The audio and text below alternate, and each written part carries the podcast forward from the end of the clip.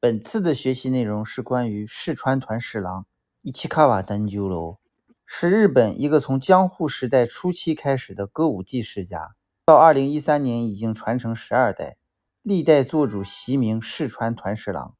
根据传统，剧团的团座，也就是领班，如果没有特殊的技艺和才能，便不能承袭四川家的家名，这就造成了二十年的中断期，直到一八七四年才有了第九代团十郎。一八八七年，明治政府在外乡官邸举行歌舞伎演出，明治天皇也前来观看。这对于第九代团十郎来说，当然是无上的荣誉。